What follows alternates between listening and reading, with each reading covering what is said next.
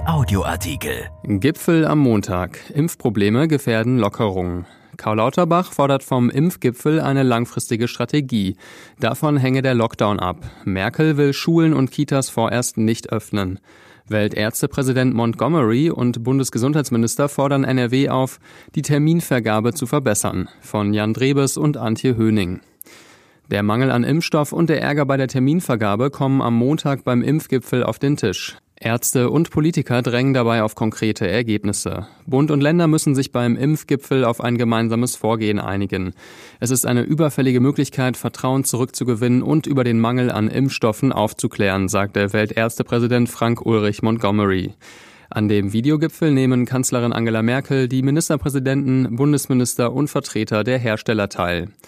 Vom Impfgipfel erwarte ich Transparenz über die Liefermengen, und zwar nicht nur bis Februar, sondern bis Juni, denn davon leitet sich maßgeblich die weitere Lockdown-Strategie ab, sagte der SPD-Gesundheitsexperte Karl Lauterbach unserer Redaktion.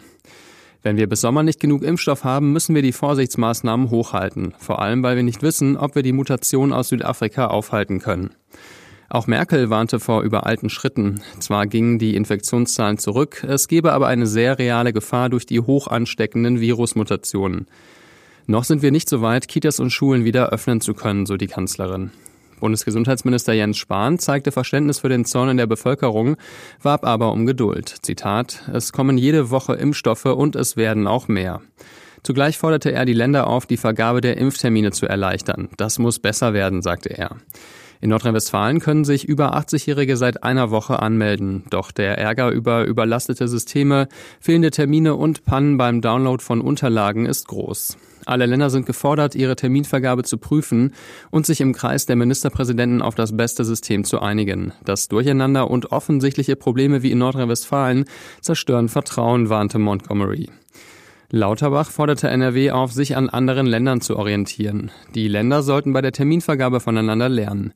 In Mecklenburg-Vorpommern und Schleswig-Holstein läuft es gut, in NRW eher schlechter, sagte der SPD-Politiker. Das habe ich selbst erlebt, als meine Schwester und ich für meine fast 86-jährige Mutter einen Termin gemacht haben. NRW muss sein System überarbeiten und vereinfachen. Beim Impfgipfel muss vor allem AstraZeneca seine Lieferausfälle erklären. Auch der US-Hersteller Moderna will nun verzögert liefern. Zugleich kündigte Spahn eine Überarbeitung der Impfverordnung an. Die EU hat das Mittel von AstraZeneca zwar für alle Erwachsenen zugelassen, doch die Ständige Impfkommission empfiehlt es nur für Personen bis 64 Jahre, da es nur an wenigen Älteren erprobt wurde. Man werde zwar generell an einer Priorisierung festhalten, aber die Alterskomponente für den AstraZeneca-Impfstoff aufgreifen, kündigte Jens Spahn an. Die Priorisierung sieht vor, dass zuerst die über 80-Jährigen geimpft werden, dann die über 70 und über 60-Jährigen. Krankenhausgesellschaft und Kassenärzte fordern nun, prioritär medizinisches Personal zu impfen. Immerhin haben Großbritannien und die EU-Kommission im Streit um AstraZeneca eine Eskalation abgewendet. Die EU will zwar, dass Impfstoffexporte aus der Union angemeldet und genehmigt werden müssen, nach scharfer Kritik aus London verzichtet sie aber doch darauf, die Exporte an der sensiblen Grenze zwischen Irland und Nordirland zu kontrollieren kontrollieren. Nordirlands Regierungschefin Arlene Foster hatte zuvor von einem, Zitat, unglaublich feindseligen und aggressiven Akt der EU gesprochen. Auch die Regierung in Dublin, die Brüssel nicht zu Rate gezogen hatte, war verärgert. Die Oppositionsfraktionen in NRW fordern derweil, das Impfen dezentraler zu organisieren. Zusätzlich zu den regionalen Zentren könnten hier auch die Hausärzte und mobile Impfteams zum Einsatz kommen, sagte SPD-Fraktionschef Thomas Kutschaty. Er erhoffe sich von dem Gipfel auch einen neuen Impuls für eine neue Impfstrategie.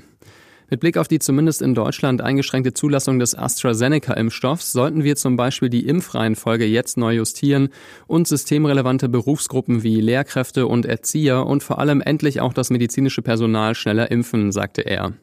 Grünen Co-Fraktionschefin Josephine Paul sprach sich ebenfalls für eine flexiblere Impfstrategie aus. Zitat Aufsuchende Impfungen für über 80-Jährige müssen organisiert werden.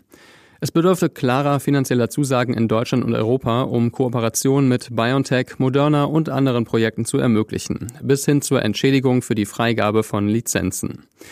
Dieser Artikel ist erschienen in der Rheinischen Post vom 1. Februar und bei RP Online. RP Audioartikel. Ein Angebot von RP Plus.